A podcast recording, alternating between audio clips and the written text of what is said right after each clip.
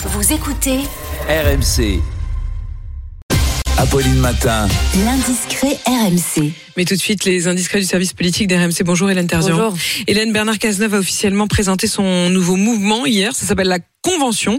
L'ancien Premier ministre qui fait un pas de plus vers 2027. Alors pas d'annonce de candidature hier, mais la preuve de la vie d'un proche que ça s'accélère. On nous l'assure, lui ne parle pas présidentiel, mais selon un fidèle, il y pense forcément dans son fort intérieur. S'il ne dit rien, son inconscient parle pour lui. D'abord, ce manifeste publié en septembre après avoir quitté avec fracas le PS en désaccord total avec la stratégie de la NUPES. Et puis, l'enchaînement de réunions publiques à Montpellier, Pau, le Creusot avant d'aller en Bretagne et dans le Nord.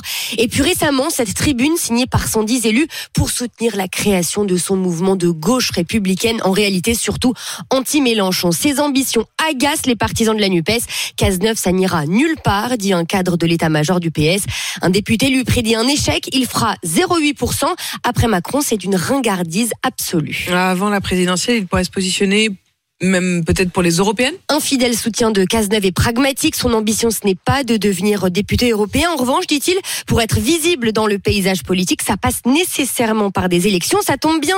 Demain, l'ancien Premier ministre sera au congrès du Parti radical de gauche et son président, lui aussi anti-NUPES, rêve d'une liste commune sous la même bannière que Bernard Cazeneuve, un peu comme s'il était le sauveur de la social-démocratie et peut-être le meilleur candidat pour 2027. L'indiscret d'Hélène Terzian sur RMC.